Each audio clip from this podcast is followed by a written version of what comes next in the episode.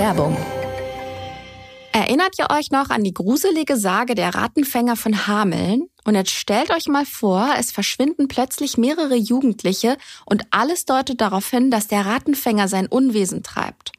Im neuen Audible Original Hörspiel Der Rattenfänger von Anthony Cashiria hat die erfahrene Dresdner Kommissarin Paula Bayer genau diesen Verdacht, als sie nämlich wegen mehrerer vermissten Fälle im kleinen Städtchen Freiberg ermittelt. Doch ihre Theorie hat ihr jetzt Pflichtsitzung beim Psychologen eingebrockt. Eigentlich will sie den von ihrer Version der Geschehnisse überzeugen, doch je länger sie mit ihm darüber redet, desto mehr zweifelt sie an ihrer eigenen Wahrheit. Hat die Ermittlerin sich verzettelt oder treibt der wahre Täter ein perfides Spiel mit ihrem Verstand?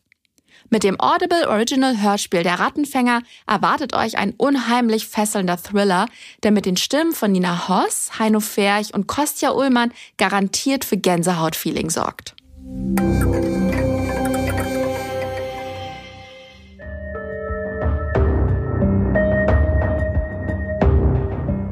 Eine junge Frau verschwindet nach einem Campingausflug mit ihrem Ehemann und den beiden kleinen Söhnen spurlos. Ihr Ehemann scheint sich aber gar keine großen Sorgen um sie zu machen. Er behauptet sogar, sie wäre gar nicht zum Campen mitgekommen. Doch einer der Söhne erzählt was anderes. Im Zuge der Ermittlungen kommen immer mehr verstörende Hinweise ans Licht, die den Mann, aber auch dessen Vater in den Fokus rücken. Und dann stellt sich auch noch heraus, dass die Vermisste ihren eigenen Tod vorhergesagt hat. Wie der Fall weitergeht, ob die verschwundene Frau gefunden werden kann und warum dieser Fall am Ende noch drei Menschenleben fordert, erfahrt ihr heute bei Mordlausch, eurem spannenden True Crime Podcast von TLC. Hallo und schön, dass ihr wieder dabei seid. Mein Name ist Golna Panahi und ich bin Autorin fürs Fernsehen. Und ich bin Lilly Mertens und arbeite ebenfalls als Autorin und Redakteurin fürs TV. Lilly und ich treffen uns jede Woche und sehen uns einen True Crime Fall genauer an. Wir reden über Verbrechen, die uns besonders beschäftigt haben, versuchen sie einzuordnen und vor allem so viele Informationen wie möglich für euch zusammenzutragen. Und was dabei rauskommt, präsentieren wir euch dann jeden Donnerstag in einer neuen Folge von Mordlausch.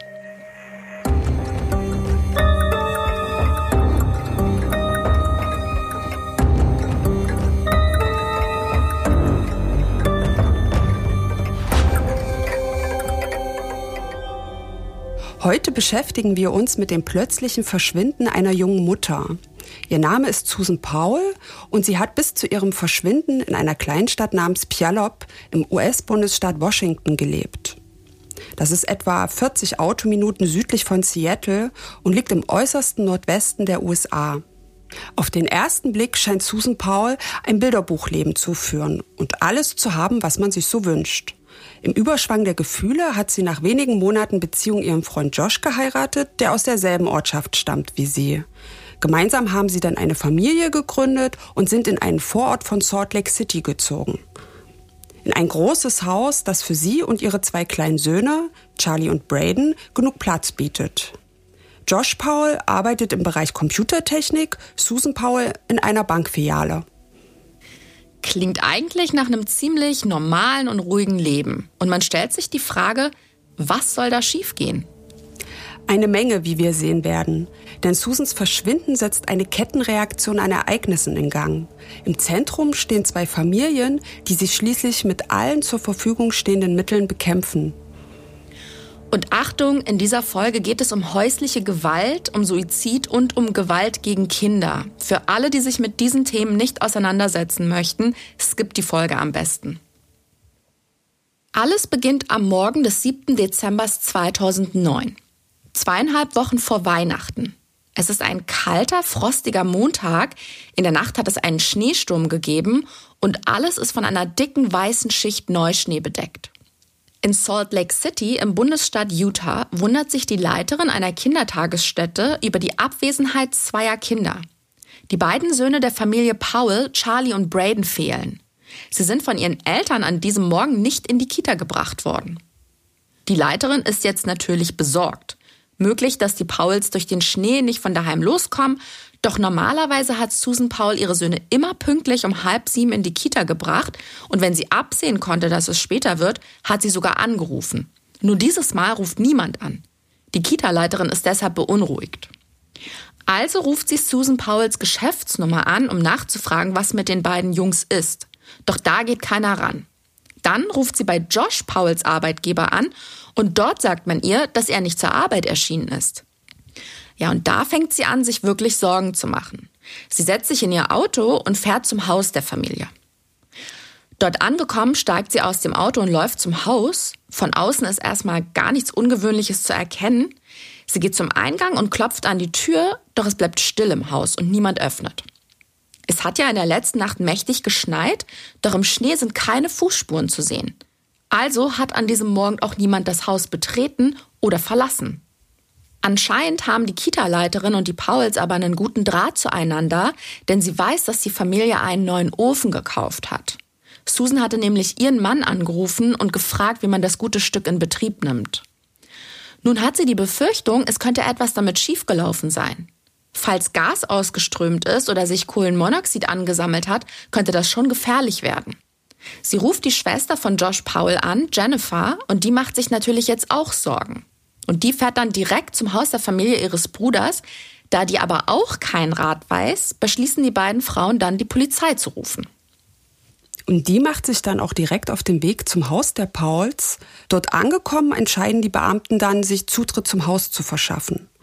Sollte nämlich wirklich irgendetwas mit dem Gasofen sein, ist die Familie ja vielleicht bewusstlos. Sie öffnen die Haustür, gehen rein und sehen sich um. Sie stellen fest, dass niemand im Haus ist. Es gibt keine Anzeichen für einen Einbruch oder Überfall. Im Haus sieht es aufgeräumt und ordentlich aus. Doch was den Polizisten sofort auffällt, Susan Pauls Handtasche, ihre Schlüssel und Papiere liegen im Haus. Dinge, die man normalerweise mitnimmt, wenn man irgendwo hinfährt. Außerdem finden sie in der Handtasche einen kleinen Schlüssel, dessen Zweck erstmal unklar ist. Und ihre Schneestiefel stehen auch am Hauseingang, obwohl es Dezember ist und es wie gesagt ordentlich geschneit hat. Die Polizisten sehen sich weiter um und da fällt ihnen noch etwas ins Auge. Im Wohnzimmer stehen zwei laufende Ventilatoren, die in Richtung Teppich blasen. Und das Sofa muss frisch gereinigt worden sein. Hm, komisch, oder? Total. Das muss natürlich nichts bedeuten, aber die Polizisten finden das schon irgendwie verdächtig. Außerdem steht das Auto nicht in der Garage. Das könnte darauf hindeuten, dass die Powers weggefahren sind, was allerdings ungewöhnlich wäre, weil sie sich weder freigenommen noch Bescheid gesagt haben. Die Polizei findet durch eine Bekannte der Familie heraus, dass Josh Powell eine neue Kamera gewonnen hatte, weswegen sie vermutet, dass die Powells einen Ausflug in die Berge gemacht haben und es dort zu einem Unfall gekommen ist. Das wäre eine Möglichkeit. Utah ist bekannt für seinen Skitourismus, aber es wird im Winter auch nicht jede Straße geräumt, weswegen es hier und da schon zu Unfällen kommen kann. Vielleicht ist wirklich etwas passiert und die Familie ist mit dem Auto irgendwo liegen geblieben. Also bittet die Polizei ihre Kollegen im Umland, nach dem Auto der Pauls Ausschau zu halten, nach einem hellblauen Chrysler Minivan. Und sie sehen sich das soziale Umfeld der Familie etwas genauer an und führen erste Befragungen durch. Und hierzu muss man wissen, dass Susan und Josh Powell Anhänger einer christlichen Glaubensgemeinschaft sind, der Kirche Jesu Christi der Heiligen der letzten Tage, bei uns auch besser bekannt als Mormonen. Ja, und die Kirche der Mormonen unterscheidet sich in einigen Punkten von anderen christlichen Religionsgemeinschaften, wobei wir hier jetzt im Detail nicht auf die Wesensmerkmale des Mormontums eingehen werden. Wichtig für diesen Fall, bei praktizierenden Mormonen ist der Zusammenhalt in der Gemeinde wohl sehr groß. Oft bleiben die Gläubigen unter sich und das Zentrum der mormonischen Kirche in den USA ist Utah. Wobei Susan und Josh ja an der amerikanischen Westküste im Bundesstaat Washington groß geworden sind. Susan ist dort sehr wohlbehütet aufgewachsen und Josh dagegen eher weniger. Susan Powell ist eine hübsche junge Frau mit einem sympathischen Lächeln. Sie hat glattes, dunkelblondes Haar und graublaue Augen. Auf Fotos sieht sie meiner Meinung nach richtig freundlich aus. Sie ist die dritte von vier Töchtern der Familie Cox. Ihre Eltern sind Chuck und Judy Cox, ein bodenständiges mormonisches Ehepaar. Mit ihren Schwestern versteht Susan sich super. Es heißt, die vier Frauen stehen sich sehr nah. Susan und ihre Schwestern haben als Kinder viel draußen gespielt, Volleyball und Basketball mit anderen Kindern aus der Kirchengemeinde. Susan ist außerdem sehr tierlieb. Mit ihrer Schwester hat sie sogar einen Vogelclub gegründet. Also so haben sie das genannt. Jede von ihnen hatte einen Wellensittich, die eine ein Männchen, die andere ein Weibchen. Naja, und aus dem Vogelpärchen wurden irgendwann über 30 Tiere, die sie aber sehr verantwortungsvoll versorgt haben. Susans Eltern versuchen ihren Kindern die christlich-mormonischen Werte ihrer Kirche vorzuleben. Die vier Töchter lernen bescheiden zu sein. Die christlichen Werte suggerieren, man soll heiraten, Kinder kriegen, gütig sein und fleißig sein. Und auch Susan verinnerlicht diese Werte. Sie möchte später eine gute und fürsorgliche Mutter werden, genauso liebevoll, wie sie selbst aufgewachsen ist. Tja, und im Jahr 2000 lernt Susan dann einen jungen Mann auf einer Veranstaltung kennen. Er heißt Josh, studiert an der Universität in Seattle und ist damals 24 Jahre alt. Also fünf Jahre älter als sie. Er ist groß, etwas schlaksig, hat hellbraunes Haar, das in der Sonne fast blond aussieht. Die beiden finden auch gleich ein Gesprächsthema. Sie haben nämlich ein gemeinsames Hobby. Josh hat damals einen Papagei, den er überall mit hingenommen hat. Und wie wir wissen, hat Susan ein Herz für Tiere und vor allem für Vögel. Die beiden sind sich also sehr sympathisch und wollen sich wiedersehen. Nur wenige Tage später haben sie dann auch schon das erste offizielle Date, nur zu zweit. Sie gehen ins Kino und danach eine Kleinigkeit essen. Ja, und dann kommen die großen Gefühle ins Spiel. Sie verlieben sich schließlich ineinander. Was weiß man denn über Joshs Kindheit? Wir hatten es ja schon angedeutet, Josh ist nicht so behütet aufgewachsen wie seine spätere Frau.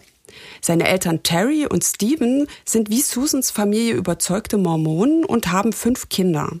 Josh hat zwei Schwestern namens Jennifer und Elina und zwei Brüder Michael und John. Doch die Eltern sind bezüglich Erziehungsfragen häufig aneinander geraten. Die Probleme werden damals so groß, dass sich Terry scheiden lässt, was ja eher untypisch unter Mormonen ist. Die Scheidung zieht sich dann auch über Jahre hinweg und ist natürlich gerade für die Kinder eine sehr prägende Erfahrung. Sein Vater Stephen bekommt schließlich das Sorgerecht für fast alle Kinder zugesprochen. In seinem Haus ist es dann auch mächtig turbulent zugegangen, denn Stephen Paul hat seinem Nachwuchs kaum Vorschriften machen wollen. Aber an Halt und Unterstützung hat es wohl gefehlt. Und das hat sich natürlich auch auf die Kinder ausgewirkt. Susans Freunde finden Josh etwas vorlaut und angeberisch. Angeblich ist er kein angenehmer Gesprächspartner, weil er andere Meinungen ungern gelten lässt. Aber Susan sieht in ihm etwas ganz anderes. Für sie ist Josh ein intelligenter und ehrgeiziger Student, der wieder zurück zu seinem Glauben gefunden hat. Sie empfindet es als Wink des Schicksals, dass die beiden sich kennengelernt haben. Und er sieht das übrigens ganz genauso. Tja, und nach nur ein paar Wochen verloben sich die frisch Verliebten. Susans Eltern sind von der Beziehung nicht gerade begeistert. Sie ist ja erst 19 Jahre alt, hat ihre Ausbildung noch nicht abgeschlossen und kennt diesen Josh erst kurze Zeit. Dennoch versuchen sie das Ganze positiv zu sehen. Schließlich kommt Josh aus einer Mormonenfamilie und er scheint sich Gedanken um seine Zukunft zu machen. Er nimmt sein Studium ernst. Ja, er gibt sich wirklich Mühe. Er ist sehr zielstrebig, verzichtet auf einen wilden Junggesellen-Lifestyle und hat auch schon eine eigene Wohnung. Und das Allerwichtigste für Susan und ihre Eltern, er gehört derselben Glaubensgemeinschaft an. Schon nach acht Monaten heiraten Susan und Josh dann im April 2001. Die Hochzeit findet im Portland, Oregon Tempel statt, einem Mormonentempel. Und da stockt einem wirklich so ein bisschen der Atem, wenn man den betrachtet. Das ist ein riesengroßer Sakralbau mit sechs hohen, schmalen Türmen und aus strahlend weißem Marmor. Susan trägt ein schneeweißes Hochzeitskleid mit Rundhalsausschnitt und langen Spitzenärmeln und natürlich auch einen weißen Schleier. Und Josh ist ganz klassisch im schwarzen Anzug mit weißem Hemd gekleidet und trägt passend dazu eine schwarze Fliege. Sie wohnen dann etwa zwei Jahre bei Joshs Vater, um Geld zu sparen und ziehen dann nach West Valley nahe der Hauptstadt Salt Lake City. Dort kaufen sie sich ein Haus. Ganz in der Nähe wohnen auch Joshs Mutter und seine Schwester Jennifer und Susan arbeitet dort als Börsenmaklerin in einer Bank und Josh verdient sein Geld mit IT-Leistungen. Und zwei Jahre nach dem Umzug kommt dann 2005 ihr erster Sohn Charlie zur Welt. Und wieder zwei Jahre darauf folgt dann Braden. Beides sind Wunschkinder und machen das Familienglück perfekt. Alles, was sich Susan Powell vom Leben gewünscht hat, scheint in Erfüllung gegangen zu sein. Sie hat einen tollen Mann gefunden, lebt in einem großen Haus und hat zwei wunderbare Kinder, die sie abgöttisch liebt. Klingt nach einem Bilderbuchleben. Aber der Eindruck täuscht. Zurück zum 7. Dezember 2009. Seit über zwölf Stunden fehlt von der Familie jede Spur, bis schließlich um 19 Uhr abends der hellblaue Chrysler Minivan auftaucht. Darin sitzen Josh und die beiden Kinder, aber von Susan Powell fehlt jede Spur. Die Polizisten wollen natürlich sofort wissen, wo er war. Und Josh Powell erklärt, dass er gestern spontan entschieden hat, mit den Jungs campen zu gehen. Warum er ausgerechnet bei einem Schneesturm losgefahren ist, kann er allerdings nicht erklären. Zumindest hat er aber eine Ausrede, weswegen er nicht ans Handy gegangen ist. Er hätte nämlich kein Ladekabel dabei. Interessanterweise liegt aber eins im Auto und dem Beamten fällt das Ladekabel auch gleich auf. Außerdem erklärt er, dass seine Frau nicht mit auf den Ausflug gekommen ist, weil sie am nächsten Tag arbeiten musste. Das klingt für die Polizisten alles sehr merkwürdig. Susan ist bei ihrem Arbeitgeber nicht erschienen, all ihre persönlichen Sachen liegen noch im Haus. Also nimmt Detective Maxwell den Familienvater mit aufs Polizeirevier und befragt ihn dort, im Beisein der Söhne. Und da hören wir mal kurz rein. With Josh Powell in regards to his missing wife, Susan Powell. Do you know where Susan's at? No. When's the last time you seen her? Probably about midnight of last night. Where at? At home. What time did you go to bed? I don't know, twelve thirty maybe. What'd you guys talk about? Taking the boys to do s'mores. And then you say she went to bed? Yeah. And then what did you do after that? Just loaded up the car and loaded up the boys and drove off. Im Mitschnitt der Befragung hören wir, wie der Beamte Josh Powell nach seiner vermissten Ehefrau Susan fragt. Er will wissen, wann er sie zuletzt gesehen hat. Der antwortet, das wäre gegen Mitternacht zu Hause gewesen. Paul erklärt weiter, dass Susan gegen halb eins schlafen gegangen wäre und dass sie davor über den Ausflug gesprochen hätten. Er meinte zu ihr, er wolle mit den Jungs S'mores, also so gegrillte Marshmallows machen. Dann hat er das Auto beladen und ist mit seinen beiden Söhnen losgefahren. Okay. Das ist irgendwie schwer zu glauben, mal abgesehen davon, dass ein Schneesturm tobte und es super ungemütlich und kalt gewesen ist. Wer fährt denn in der Nacht mit zwei kleinen Jungs campen?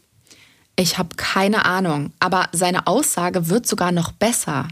Die Beamten wundern sich nämlich berechtigterweise darüber, dass er am Sonntag um Mitternacht losgefahren ist, obwohl er ja eigentlich auch am Montag zur Arbeit gemusst hätte. Paul behauptet, er hätte angenommen, es wäre Samstag. Das glauben ihm die Ermittler aber nicht. Sie konfrontieren ihn damit, dass seine Frau doch an dem Tag in der Kirche war. Wie kann er da vergessen, dass Sonntag ist? Aber er bleibt bei seiner Erklärung, er habe einfach gedacht, dass Samstag wäre. Die Polizisten durchsuchen dann sein Auto und finden dort tatsächlich eine Campingausrüstung, einen Generator und einen Schlitten. So merkwürdig also seine Aussage auch sein mag, sie könnte theoretisch der Wahrheit entsprechen. Was aber die Polizisten besonders stutzig werden lässt, Josh scheint sich überhaupt keine Gedanken um seine verschwundene Frau zu machen. Deswegen wollen sie ihn am nächsten Tag nochmal allein befragen. Ja, und dieses Gespräch verläuft ziemlich frustrierend, denn die Ermittler stellen ihm viele Fragen, etwa ob seiner Frau etwas zugestoßen sein könnte oder ob ihre Sicherheit bedroht ist. Doch er antwortet nur sehr einsilbig oder gar nicht. Er fragt auch kein einziges Mal, wie er helfen könne. Ihm falle niemand ein, der etwas mit Susans Verschwinden zu tun haben könnte. Josh wirkt merkwürdig distanziert und ist anscheinend nicht an Susans Verbleib interessiert. Ziemlich verdächtig. Zur selben Zeit unterhält sich eine Ermittlerin mit den beiden Söhnen der Pauls. Sie ist speziell darin geschult, Kinder als Zeugen zu befragen. Charlie ist damals fast fünf Jahre alt und sein kleiner Bruder Braden ist drei Jahre alt. Die Ermittlerin geht sehr behutsam vor und der kleine Charlie hat tatsächlich Wichtiges zu erzählen. Hören wir mal kurz in das Gespräch rein. Okay, so Charlie, when you guys came home from camping, who came home with you? My dad And and my mom stayed. your mom stayed there? Yeah. So your mom stayed at the park. Where did she stay at the park? No. She, my mom stayed where a crystal park. Ja, zur Überraschung der Polizei erzählt Charlie der Ermittlerin hier, seine Mutter sei mit auf dem Campingausflug gefahren und ist dann dort geblieben, im Park. Und zwar dort, Zitat, wo die Kristalle sind. Die Ermittlerin muss direkt noch einmal nachfragen, weil sie nicht glauben kann, was der Kleine da sagt. Doch Charlie wiederholt seine Antwort. Ja, und die Ermittlerin informiert sofort ihren Kollegen, der gerade Josh Powell vernimmt. Der Beamte wollte eigentlich gerade die Vernehmung für beendet erklären, aber als er erfährt, was der fünfjährige Charlie gesagt hat, konfrontiert er Josh Powell damit. Er erklärt ihm, dass seine Kinder erzählt hätten, die Mama wäre mit zum Campen gekommen. Aber sie wäre nicht mit nach Hause gefahren und Josh Powell sagt daraufhin einfach nur, dass seine Kinder gelogen hätten. Das würden sie eben manchmal tun. Laut Ehemann ist Susan Powell also nicht mit ins Grüne gefahren. Aber keine Ahnung, ob sich Kinder in dem Alter so etwas ausdenken? Eben. Detective Maxwell ist sich sicher, dass Josh Powell mehr weiß, als er zugeben will. Aber bis auf die Aussage des kleinen Charlie hat er nichts gegen ihn in der Hand, kein Geständnis, keine Beweise, also muss er ihn gehen lassen. Und das sagt der Josh Paul auch. Woraufhin der antwortet, dass sie ihn mal ein paar Tage drüber nachdenken lassen sollen. Die Mutter seiner Kinder ist wie vom Erdboden verschluckt und er möchte nachdenken. Also abstruser geht's nicht. Sehe ich auch so. Paul kann also gehen, aber der Detective erklärt ihm noch, dass sein Haus gerade durchsucht wird. Die Spurensicherung nimmt einen Haufen Computer-Hardware wie USB-Sticks und Tower mit. Sie stellen eigentlich das gesamte Haus und das Grundstück auf den Kopf. Das einzig Verdächtige, was sie im Haus finden, sind ganz feine Blutspritzer auf dem Fußboden neben dem Teppich und auf der Couch, so als hätte jemand Blut genießt. Ein Team fährt außerdem ins Umland von Salt Lake City, wo Josh mit den Kindern gecampt haben will. Dort finden sie allerdings wegen des Neuschnees keine verwertbaren Spuren. Es lässt sich kein Beweis dafür finden, dass die Familie wirklich einen Ausflug gemacht hat. Bei der Untersuchung der Festplatten stellt sich übrigens heraus, dass alle verschlüsselt sind. Die Ermittler kommen nicht an die Daten ran und Josh Powell will die Festplatten auch nicht für die Polizei entschlüsseln was ja dann doch irgendwie so wirkt, als hätte der Mann was zu verbergen. Und das macht ihn dann auch offiziell zum Verdächtigen. Allerdings gibt es kein offensichtliches Mordmotiv. Josh Powell kooperiert nicht nur nicht mit den Beamten bei der Suche nach seiner Frau, ganz im Gegenteil, an Weihnachten packt er seine Koffer und fährt mit den beiden Kindern zu seinem Vater nach Puyallup in Washington. Anfang Januar kehrt er dann mit einem seiner Brüder zurück, packt den Rest des Hausstandes in Utah ein und zieht dann permanent zu seinem Vater. Ohne der Polizei Bescheid zu geben. Alle suchen nach seiner Frau und er zieht weg. Ja. Inzwischen geht der Fall natürlich auch durch die Medien. Familie Cox, also Susans Eltern, sind extrem besorgt und auch ihre Freunde sind beunruhigt. Sie wenden sich an die Öffentlichkeit und bitten die Menschen um Hilfe, damit Susan gefunden wird. Die Presse will selbstverständlich auch wissen, was der Ehemann zu sagen hat, wie seine Version des Ganzen lautet. Aber der gibt sich sehr zugeknöpft und je mehr Anfragen reinkommen, desto mehr zieht er sich zurück. Er reagiert dann irgendwann auch richtig ungehalten und wütend, weil seine verschwundene Frau so viel Aufmerksamkeit erregt hat. Irgendwann ist er dann doch bereit, mit den Presse- und TV-Leuten zu reden, aber was er da mitzuteilen hat, ist echt heftig.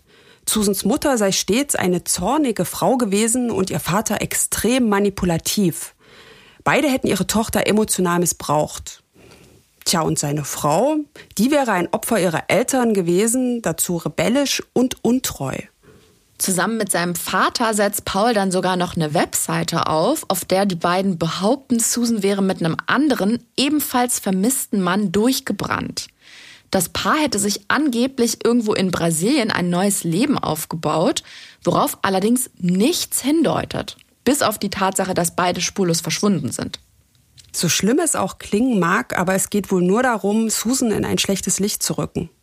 Ja, oder zumindest darum, Zweifel zu sehen. Damit deutet er ja an, dass sie sich aus dem Staub gemacht hat mit einem anderen Mann, was quasi Ehebruch ist, und dass sie versucht, ihrem Ehemann ein Verbrechen anzuhängen. Ein Verbrechen, das überhaupt nicht stattgefunden hat. Beweise für ihre Theorie haben Josh und Stephen Paul jedoch keine. Diese öffentliche Diffamierung der Vermissten führt dazu, dass die Angehörigen und Freunde von Susan Paul extrem wütend werden. Es stellt sich heraus, dass alle von ihnen einen kleinen Teil der in Anführungsstrichen wahren Geschichte kennen. Und zusammengesetzt ergeben sie das Bild einer schwierigen und konfliktbeladenen Ehe. Ihren Freundinnen hat sich Susan Paul wohl mehrmals anvertraut. Sie hat ihnen gebeichtet, dass sie Probleme in der Ehe habe. Aber sie möchte ihre Eltern nicht belasten und deswegen behält sie alles für sich. Ihre Freundinnen sind sich jedoch sicher, dass Susan in ihrer Ehe Misshandlungen erleiden musste. Die Familie hatte ja bereits bei Joshs und Susans Verlobung Vorbehalte. Sie haben damals befürchtet, dass Susan mit 19 zu jung und zu unerfahren wäre und nicht wisse, worauf sie sich einlässt. Und ihr erinnert euch, die beiden haben sich ja nach kurzer Zeit schon verlobt und nach nur einem halben Jahr geheiratet. Sie hat halt gedacht, es ist der Mann fürs Leben.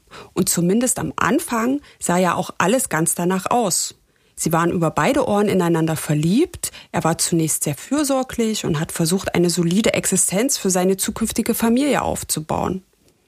Er hatte einen festen Job, ein Auto und eine schöne Wohnung. Und kaum jemand hatte Zweifel daran, dass die beiden sich lieben und gegenseitig unterstützen. Das hat sich aber geändert. Susans Angehörige glauben, dass ihre erste Schwangerschaft der Wendepunkt war, wo die Probleme angefangen haben. Susans Vater Chuck erinnert sich beispielsweise daran, dass Josh nicht einmal bei der Geburt des ersten Kindes dabei war. Während Susan ins Krankenhaus gefahren ist, wollte er lieber noch einen Computer reparieren. Er ist dann erst über eine Stunde später am Krankenhaus aufgetaucht. Ja, und er hat den Computer mitgenommen. Überleg dir das mal. Er hat sich direkt ans Fenster gesetzt und das Ding aufgeklappt. Erst als sein Schwiegervater ihn aufgefordert hat, endlich ans Bett seiner völlig erschöpften Ehefrau zu gehen, steht Josh auf und sieht nach ihr. Ja, völlig verrückt. Susans Vater hatte in dem Augenblick das Gefühl, Panik in seinem Blick erkannt zu haben. Naja, und von da an wird es nur noch schlimmer. Sein Verhalten gegenüber seiner Frau verändert sich zunehmend. Er fängt an, sie im Alltag zu bevormunden, spricht mit ihr in einem herablassenden Ton und gibt ihr Anweisungen, wie sie den Einkauf zu erledigen hat. Und zwar darf sie bloß Lebensmittel im Sonderangebot kaufen und auch nicht mehr als 10 bis 20 Dollar pro Woche ausgeben. Das hat natürlich Konsequenzen für die Gesundheit des kleinen Jungen. Charlie ist damals stark unterernährt, weil Josh Powell seiner Frau verboten hat, dem Kind abends was zu essen zu geben. Und die Erklärung, er hat doch schon im Kindergarten reichlich zum Frühstück und Mittag gegessen, das muss reichen. Susan Powell geht daraufhin aber mit ihrem Sohn zum Arzt und der stellt eine starke Unterernährung fest. Nichtsdestotrotz erlaubt Josh ihr nicht, für den Jungen zusätzliches Essen zu kaufen. Die 10 bis 20 Dollar die Woche müssen reichen. Was immer noch ein Witz ist für einen Vier-Personen-Haushalt. Eigentlich ist es unfassbar. Hin und wieder ist das Essen sogar so knapp, dass die Freunde nach Lebensmitteln für die Kinder gefragt hat. Wobei es auch so gewesen sein soll, dass Josh massig Knabberzeug und Chips gekauft hat, allerdings nur für sich. Ja, und Susan kümmert sich nicht nur um die Einkäufe, sondern auch um die Kindererziehung, den Haushalt und den Garten. All das wuppt sie noch zusätzlich zu ihrer Vollzeitstelle. Freunde sagen, er habe keinen Finger krumm gemacht und sich nur auf seine dubiosen Hobbys konzentriert. Josh hatte die komplette Kontrolle über alle Finanzen. Seine Frau kann nicht mal allein was von der Bank abheben. Und in der Weihnachtszeit hat sie sogar Geld vor ihm versteckt, damit sie den Kindern Geschenke kaufen konnte. Josh hat sich nämlich vorher geweigert, ihr Geld dafür zu geben. Gleichzeitig verschwendet er aber viele Dollar für Computer und Zubehör. Und für Weizen. Angeblich hat er sich mit fast anderthalb Tonnen Weizen eingedeckt. Was zur Hölle? Und als wäre das alles nicht schon schlimm genug, ist Josh Powell seiner Frau gegenüber auch handgreiflich geworden. Was sie aber Gott sei Dank einer Freundin erzählt hat. All diese Dinge kommen nach Susans Verschwinden ans Licht, als Freunde und Familie offen miteinander reden. Und natürlich sind alle schockiert und fassungslos. Und sie bitten die Öffentlichkeit weiterhin um Hilfe bei der Suche nach Susan Paul. Ja, und tatsächlich geht bei der Polizei auch ein Hinweis ein. Ein Jahr vor Susans Verschwinden soll Josh auf einer Weihnachtsfeier darüber gesprochen haben, dass man eine Leiche wohl am besten in einem verlassenen Grubenschacht versteckt, weil die Polizei dort nicht suchen kann.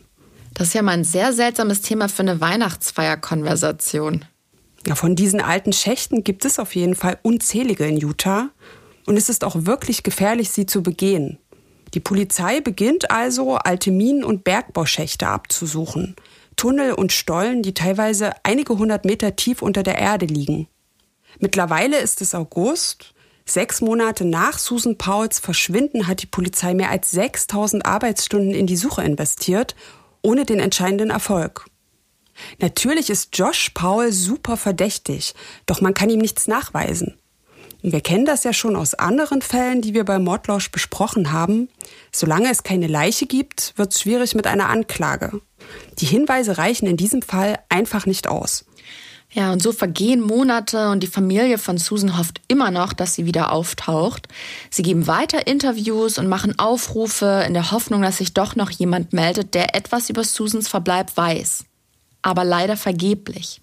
Josh ist derweil immer noch auf freiem Fuß und er hat das Sorgerecht für die beiden Söhne. Für Susans Eltern ist das unerträglich. Die sind nach wie vor überzeugt, dass Josh Paul was mit dem Verschwinden ihrer Tochter zu tun hat. Und dieser Mann kümmert sich jetzt auch noch um die Kinder ihrer Tochter, um ihre geliebten Enkelkinder. Joshs Familie steht natürlich hinter ihm.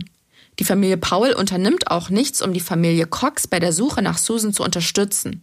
Der Streit zwischen den zwei Familien ist also vorprogrammiert. Die Feindschaft der beiden nutzt die Polizei für die Ermittlung, und zwar mit der Hilfe von Susans Vater Chuck Cox. Das Ziel ist, Josh Powell in Situationen zu bringen, in denen er was über den Verbleib seiner Ehefrau preisgeben könnte. Das passt Josh Powell natürlich überhaupt nicht. Er fühlt sich von seinem Schwiegervater bedrängt, sodass er dann vor Gericht eine einstweilige Verfügung gegen ihn erwirkt. Das hält Chuck Cox aber nicht davon ab, sich weiter zu engagieren. Zum Beispiel organisiert er sogenannte Honking Waves.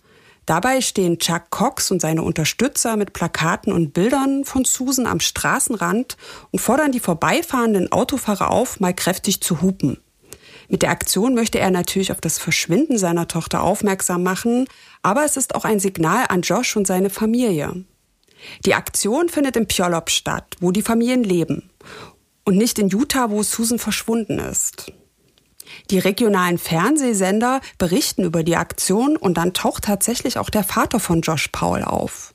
Und Stephen Paul fängt dann vor laufender Kamera an, sich mit Susans Vater anzulegen. Die beiden Väter diskutieren da wild hin und her und Stephen Paul besteht darauf, die Aktion würde gegen die einstweilige Verfügung verstoßen, denn sein Sohn Josh sei ja auch ganz in der Nähe, gerade einkaufen. Das stimmt allerdings nicht, denn Susans Vater darf keinen Kontakt zu Josh aufnehmen, aber sich durchaus im Umfeld aufhalten. Ja, und dann taucht auch noch Josh Paul mit seinen Söhnen auf. Er gibt ein emotionales Statement ab und behauptet, sein Schwiegervater würde dafür sorgen, dass er und seine Söhne von anderen angegriffen und verletzt werden. All das sei die Schuld von Chuck Cox. Um diese Behauptung zu untermauern, gibt Stephen Paul auch noch vor laufenden Fernsehkameras an, dass sie genau wissen, wie schlimm die Familie Cox sei. Diese Informationen hätten sie aus Susans Tagebüchern, die sich im Besitz der Familie Paul befänden. Okay, bevor wir jetzt weitermachen, fasse ich die wichtigsten Infos nochmal schnell zusammen.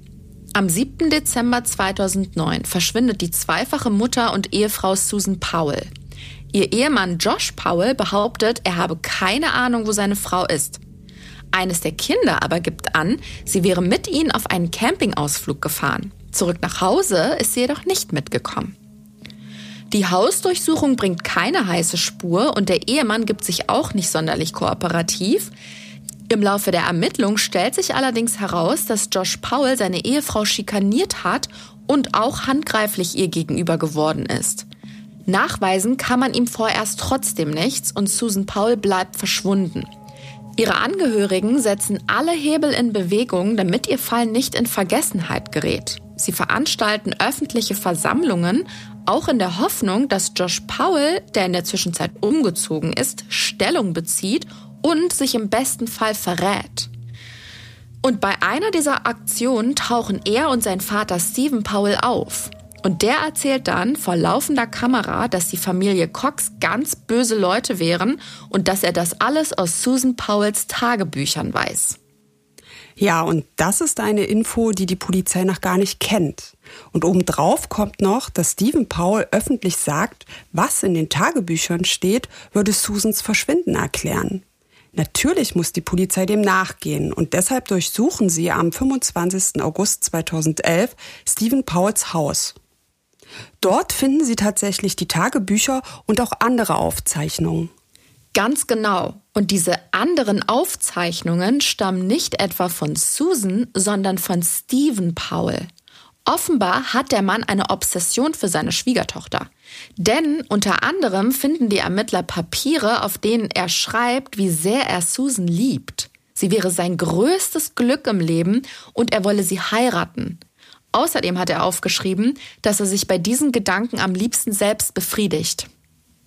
Und noch viele andere verstörende Details kommen da ans Licht. Zum Beispiel ist er Susan heimlich gefolgt und hat sie fotografiert, denn die Polizei findet tausende Fotos von ihr im Haus.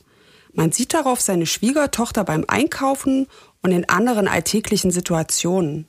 Er hat dann wohl auch Susans Gesicht aus solchen Bildern ausgeschnitten und auf andere Frauenkörper geklebt. Er hat sogar versucht, sie im Bad zu filmen, indem er eine Kamera unter die Tür geschoben hat. Das hat sie mal einer Freundin erzählt. Also echt harter Tobak, die arme Frau. Dann finden die Ermittler im Haus auch noch Dinge, die von Susan Powell benutzt oder getragen worden sind. Sowas wie Wattepads, Unterwäsche oder sogar Tampons. All das finden sie einzeln in kleine Tütchen verpackt und mit Datum versehen. Außerdem finden die Ermittler noch heraus, dass Stephen Powell unter dem Namen Stephen Chantry als Singer-Songwriter aufgetreten ist und auch Lieder selbst geschrieben hat. Die handeln, ihr ahnt es vermutlich, von einer geheimen Liebe. Also hier tun sich wirklich Abgründe auf. Ich bin echt sprachlos. Susan kriegt auch mit, dass ihr Schwiegervater es auf sie abgesehen hat. Er begrapscht sie nämlich und wirft ihr widerliche Blicke zu. Um ihm zu entkommen, drängt sie ihren Ehemann dazu, nach Utah zu ziehen. Angeblich hat Susan ihm sogar von Stephen Powells unangebrachtem Verhalten erzählt. Woraufhin Josh aber nur meinte, dass sein Vater ebenso wäre. Ist doch alles halb so wild. Trotzdem hat er dann irgendwann nachgegeben. Susan konnte ihn davon überzeugen, in Utah einen Neustart zu versuchen. Die Belästigung durch ihren Schwiegervater hat Susan übrigens einer Freundin anvertraut. Er war der Grund, weswegen sie nach Utah gezogen ist, weil, wie Susan sagt, Stephen Powell der fieseste und abartigste Mann aller Zeiten wäre. Deshalb werden die Ermittlungen gegen Stephen Powell auch ausgeweitet und da stellt sich heraus, er hat nicht nur von Susan heimlich Fotos gemacht, sondern auch von den zwei minderjährigen Töchtern seines Nachbarn. Die hat er durch das Fenster seines Hauses fotografiert oder gefilmt, wenn die Mädchen im Bad gewesen sind, beim Ausziehen, auf der Toilette, in der Badewanne, also immer wenn sie nackt sind. Und da das im Bundesstaat Washington eine Straftat ist, wird Stephen Powell am 22. September 2011 wegen Voyeurismus und Kinderpornografie von der Polizei verhaftet. Gott sei Dank. Daraufhin kommen die beiden Kinder, Charlie und Braden, zu ihren Großeltern mütterlicherseits, also zu der Familie Cox. Die bekommen dann auch vorübergehend das Sorgerecht für die Jungs. Die Ermittler hoffen dann noch, dass Stephen Powell in Haft einen Deal mit der Staatsanwaltschaft eingeht und preisgibt, was er über das Verschwinden von Susan Powell weiß. Aber wieder aller Erwartungen schweigt er eisern. Und schließlich wird er wegen Voyeurismus für schuldig befunden und zu einer 30-monatigen Haftstrafe verurteilt. In der Zwischenzeit sehen sich die Ermittler in Utah Susans Privat- und Arbeitsleben noch mal genauer an. Sie fahren zu ihrem Arbeitsplatz und sprechen dort mit ihren Kollegen. Sie hat ja in einer Bank gearbeitet und es stellt sich heraus, dass sie dort auch selbst ein Schließfach hat. Und davon hat niemand etwas gewusst. Weder ihre Familie noch nahestehende Freunde auch nicht Josh. Und wer jetzt an den kleinen Schlüssel in Susans Tasche denkt, den wir zu Beginn erwähnt haben, liegt genau richtig. Es ist der Schlüssel zu diesem Schließfach. Und in diesem Schließfach befindet sich ein Video von Susan. Und ich finde, da müssen wir ganz dringend mal reinhören. Uh, this is me. July 29, 2008. It is 12:33 Mountain Time. Um covering all my bases, making sure that if something happens to me or my family or all of us, that our assets are documented. Hope everything works out and we're all happy and live happily ever after as much as that's possible. Charlie, say hi. So we've got this treadmill. We have two monitors. Charlie, put the camera down. And this is Josh's computer, and he built it himself. Here's the kind of pimping out stuff he's done to his computer. There's those for all the computer geeks. I think there's like five hard drives Also, auf der Aufnahme sieht man am Anfang Susan Powell. Sie filmt sich selbst und sagt, es ist der 29. Juli 2008 um 12.33 Uhr und sie will mit diesem Video nur sicher gehen, dass, falls ihr oder uns was passiert, alle Wertgegenstände dokumentiert sind. Im Hintergrund hört man die Kinder brabbeln und dann sagt sie noch, dass sie hofft, dass alles gut geht und sie für immer glücklich und zufrieden sein werden. Dann dreht sie die Kamera und fängt an, den Hausstand zu filmen. Josh Powells Computer, den er selbst gebaut und aufgemotzt hätte, fünf Festplatten und so weiter. Nun muss man hier erwähnen, dass unter Mormonen Scheidungen eher die Ausnahme sind. Auch Susan Powell ist mit der Vorstellung aufgewachsen, dass der Bund fürs Leben auf Ewigkeit Bestand hat. Doch am Ende sieht sie wohl keinen anderen Ausweg. Selbst eine Freundin aus der Glaubensgemeinde rät ihr, sich einen Scheidungsanwalt zu suchen was Susan Powell dann auch macht. Der hat ihr auch dazu geraten, das Video zu drehen und vor Josh zu verstecken. Neben Videoaufnahmen befinden sich in dem Schließfach auch ein Testament und Briefe. Darin macht sie ihren Gedanken Luft, wie sehr Josh sich verändert habe und sie nicht mehr kontrolliert werden wollte. Es geht auch daraus hervor, dass sie Josh ein Ultimatum gestellt hat. Entweder reißt er sich zukünftig zusammen oder sie verlässt ihn. Doch ihn lässt es kalt. Er hat darauf wohl gedroht, sollte Susan ihn verlassen, dann würde er die Kinder behalten. Er wollte sie also augenscheinlich damit einschüchtern.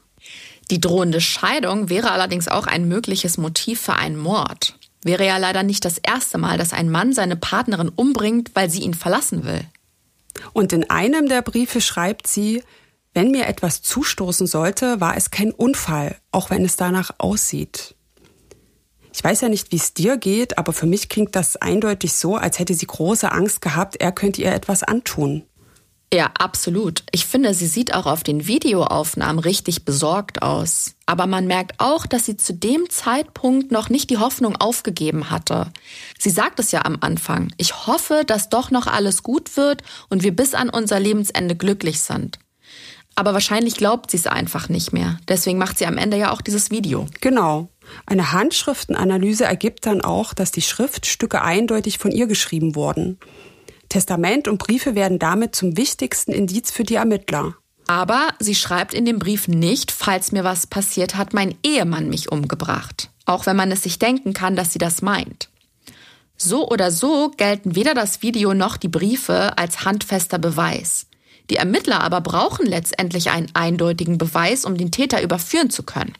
Sie brauchen Zeugen, am besten ein Geständnis oder zumindest die Leiche von Susan Powell, um nachweisen zu können, dass sie überhaupt Opfer eines Verbrechens geworden ist.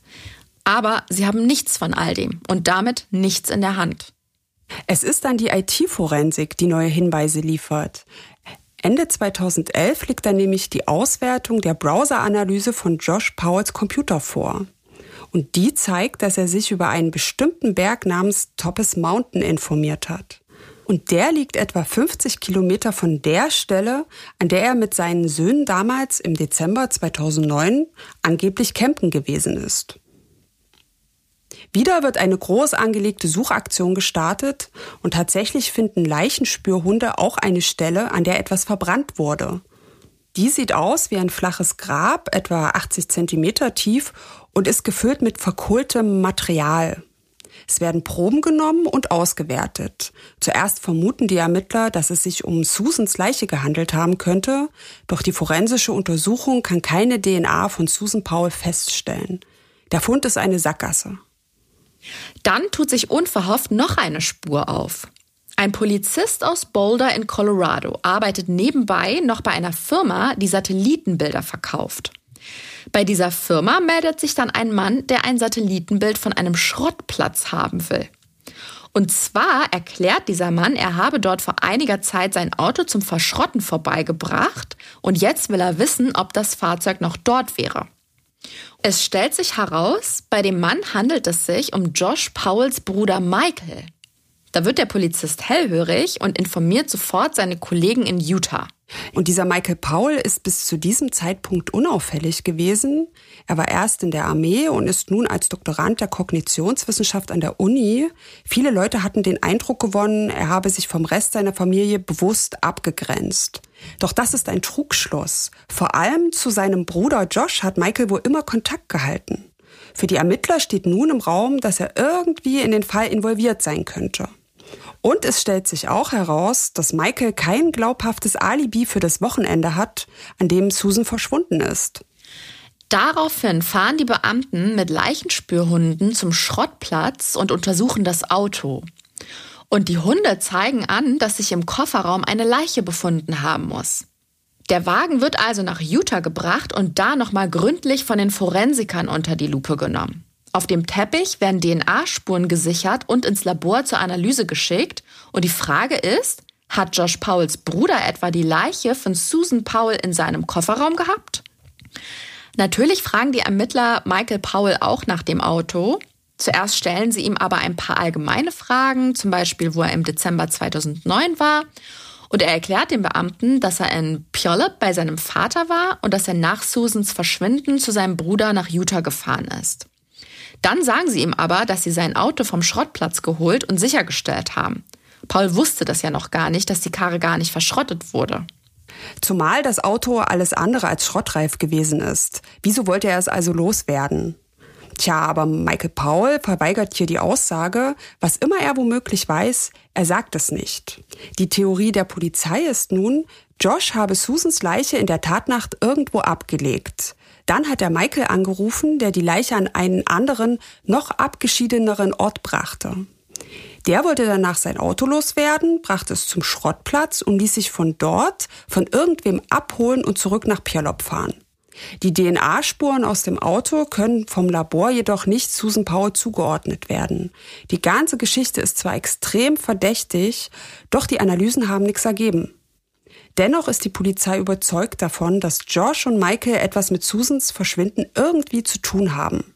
Aber es fehlen immer noch handfeste Beweise, die die beiden Brüder überführen würden.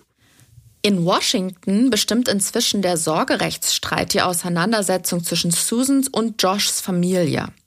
Seit der Verhaftung von Stephen Powell sind Charlie und Braden bei den Eltern von Susan.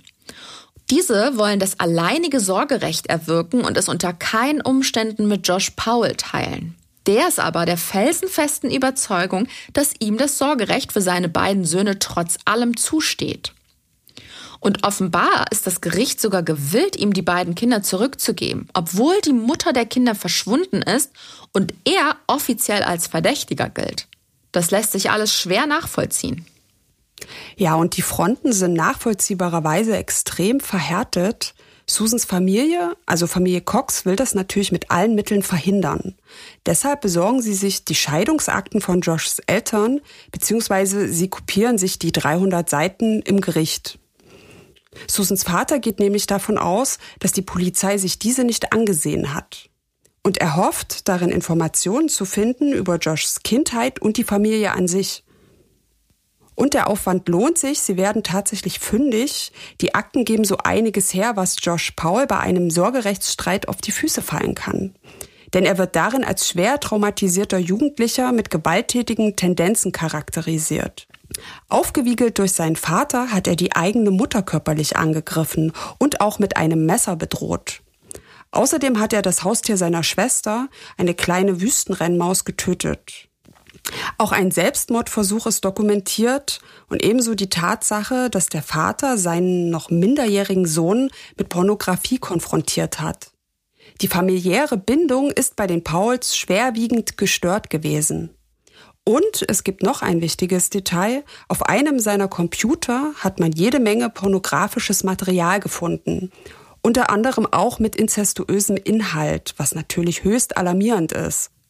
Josh soll Susan wohl auch damit gedroht haben, es im Falle einer Scheidung wie sein Vater zu machen. Er hat gedroht, ihr die Kinder wegzunehmen, was Susan natürlich unter keinen Umständen zulassen wollte. Die Kopien dieser Scheidungsakten haben Susans Eltern ihrer Anwältin, der Richterin und auch dem Jugendamt zukommen lassen. Sie hoffen so verhindern zu können, dass ihr Ex-Schwiegersohn die beiden Jungs zurückbekommt.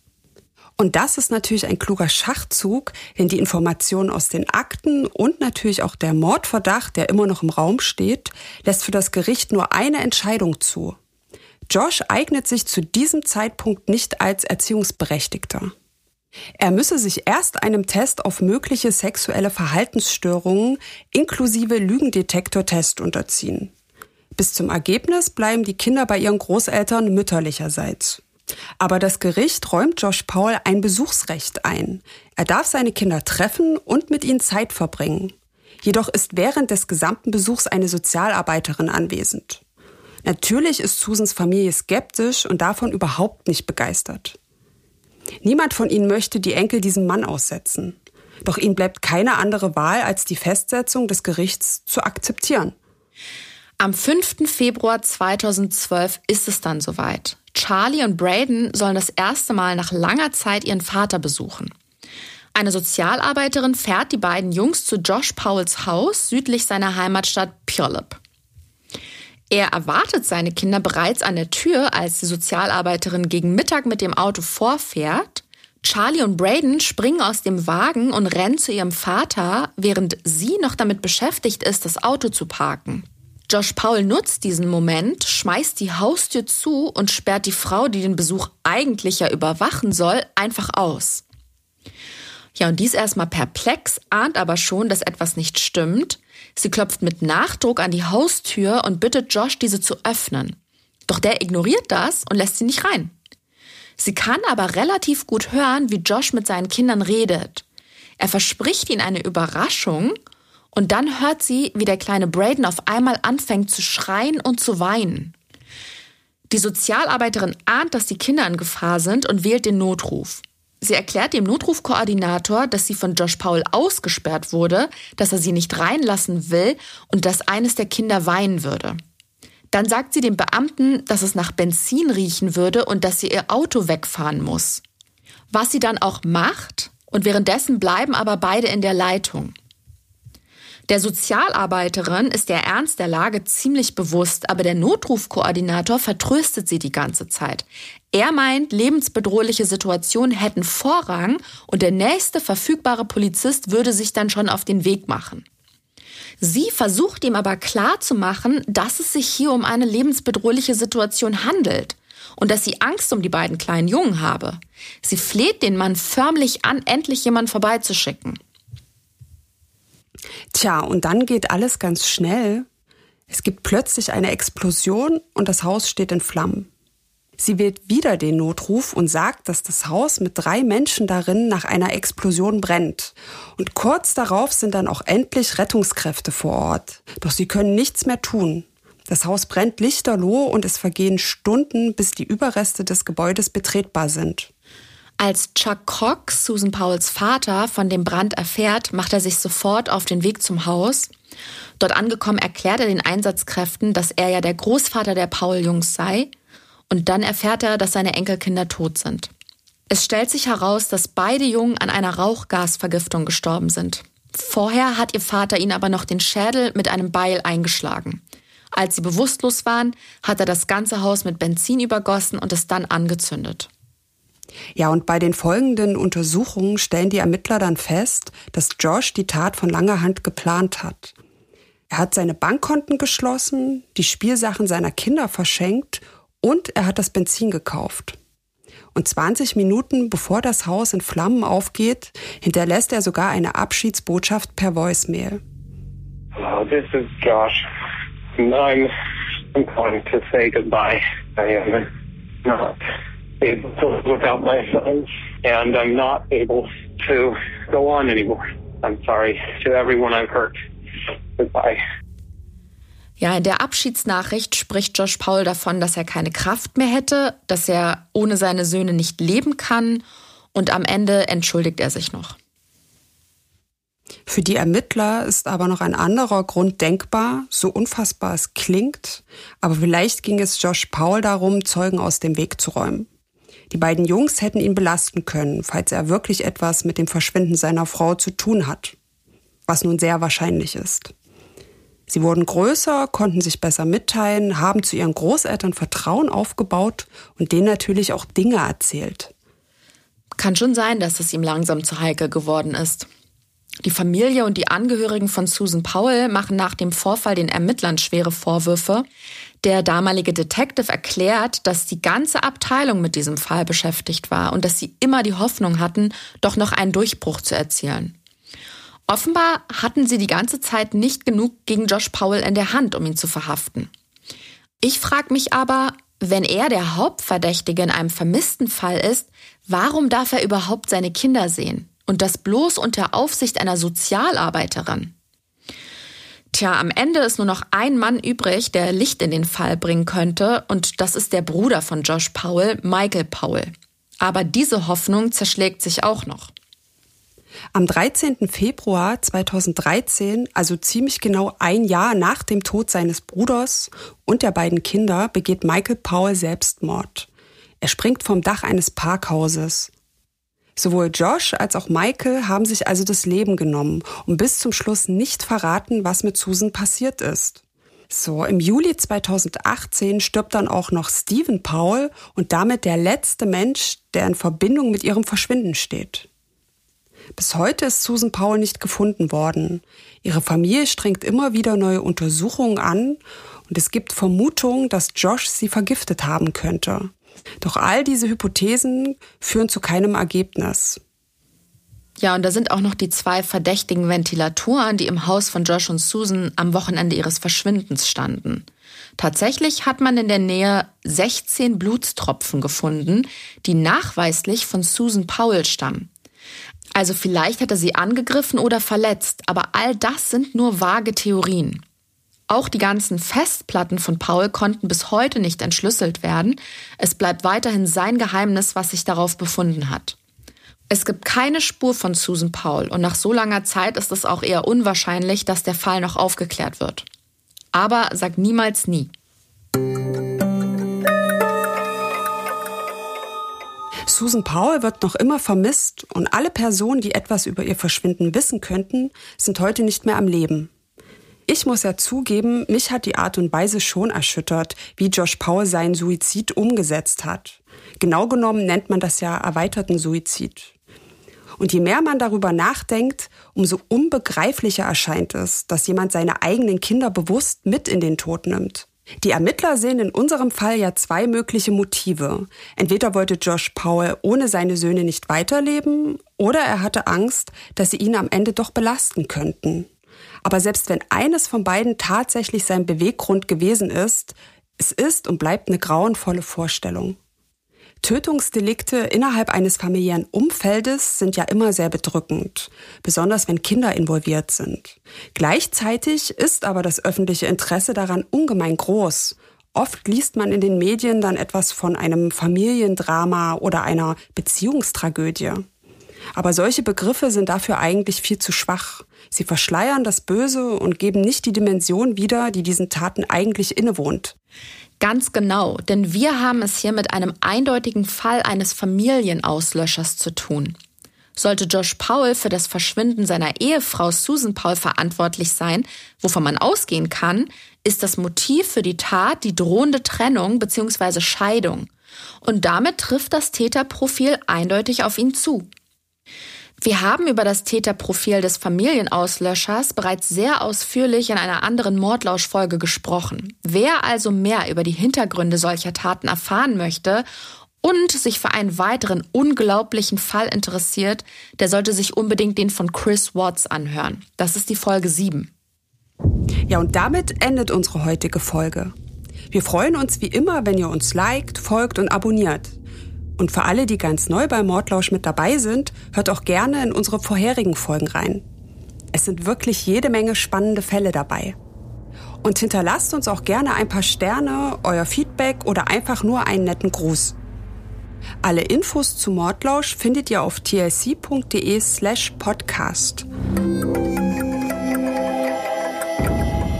Wir hören uns nächste Woche am Donnerstag wieder. Worüber sprechen wir da, Gollner? In der nächsten Folge geht es um einen fürchterlich brutalen Dreifachmord in einer Hütte im Wald. Ein junges Mädchen findet ihre Mutter, ihren Bruder und einen Nachbarsjungen tot im Haus vor. Ihre kleine Schwester ist verschwunden und im Kinderzimmer aber schlafen drei Jungen, die von der grauenvollen Tat nichts mitgekriegt haben wollen. An Verdächtigen und Theorien mangelt es nicht, aber den entscheidenden Hinweis bekommen die Ermittler mit Hilfe eines Hypnotherapeuten. Was genau passiert ist, warum die Abteilung für organisierte Kriminalität sich einschaltet und wie der Fall ausgeht, erfahrt ihr nächste Woche hier bei Mordlausch, eurem spannenden True Crime Podcast von TLC.